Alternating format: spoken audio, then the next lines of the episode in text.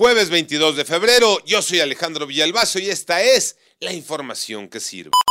Estado fallido. ¿Qué significa eso? La respuesta es clara. Son los gobiernos que han perdido la capacidad de asegurar la función principal, brindar seguridad a la gente. En México no hay duda de que eso está ocurriendo. Para muestra, un dato, de las 50 ciudades más violentas del mundo, 16 están en México y en el top 10 aparecen 7.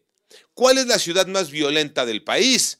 René Ponce. Efectivamente, al presentar su ranking mundial de las ciudades más violentas del mundo 2023, el presidente del Consejo Ciudadano para la Seguridad Pública y la Justicia Penal, José Antonio Ortega, detalló que por séptimo año consecutivo, una ciudad mexicana es la más violenta del mundo. En este lugar está Colima con 140.3 homicidios por cada 100.000 habitantes. Le sigue Ciudad Obregón, Puerto Príncipe en Haití, Zamora, Michoacán, Manzanillo, Tijuana y Zacatecas. Para José Antonio Ortega, la estrategia de abrazos a los delincuentes y balazos a la ciudadanía que promueve el gobierno federal ha sido un rotundo fracaso. Critica también que el gobierno maquille las cifras para generar percepción de menor violencia y menos homicidios en el país, al tiempo que recordó al gobierno federal que sí se puede reducir la violencia, pero con otro tipo de acciones de combate al crimen.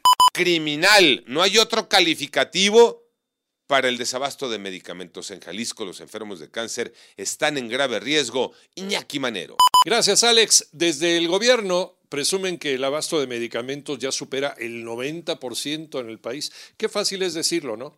Lo cierto es que en Jalisco, esto que ha dicho el presidente López Obrador no es cierto. No hay medicamentos para los enfermos de cáncer y apenas el gobierno está analizando qué fármacos van a comprar para este año. Escucharon bien, aún no piden los medicamentos de este año y ya llevamos avanzados dos meses del 2024. Vámonos a la perla tapatía con mi compañero Martín Beltrán. El desabasto de medicamentos para niños con cáncer nunca se solucionó. El gobierno federal no tuvo voluntad para hacerlo. Y cuando mandó medicina, ya estaba caducada. Esta es la historia. Cruz Azul, líder general del torneo, listo para desplumar al América. Tocayo Cervantes.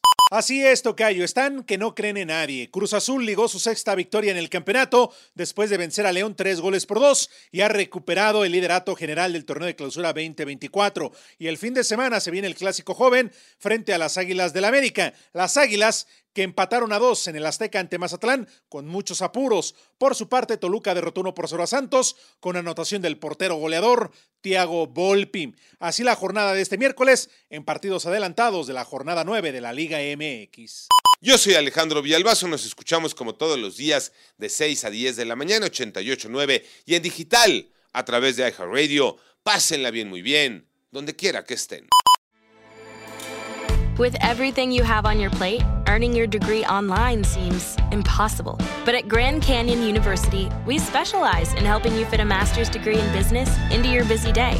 Your graduation team, led by your own GCU counselor, provides you with the personal support you need to succeed. Achieve your goals with a plan and team behind you. Find your purpose at Grand Canyon University. Visit gcu.edu.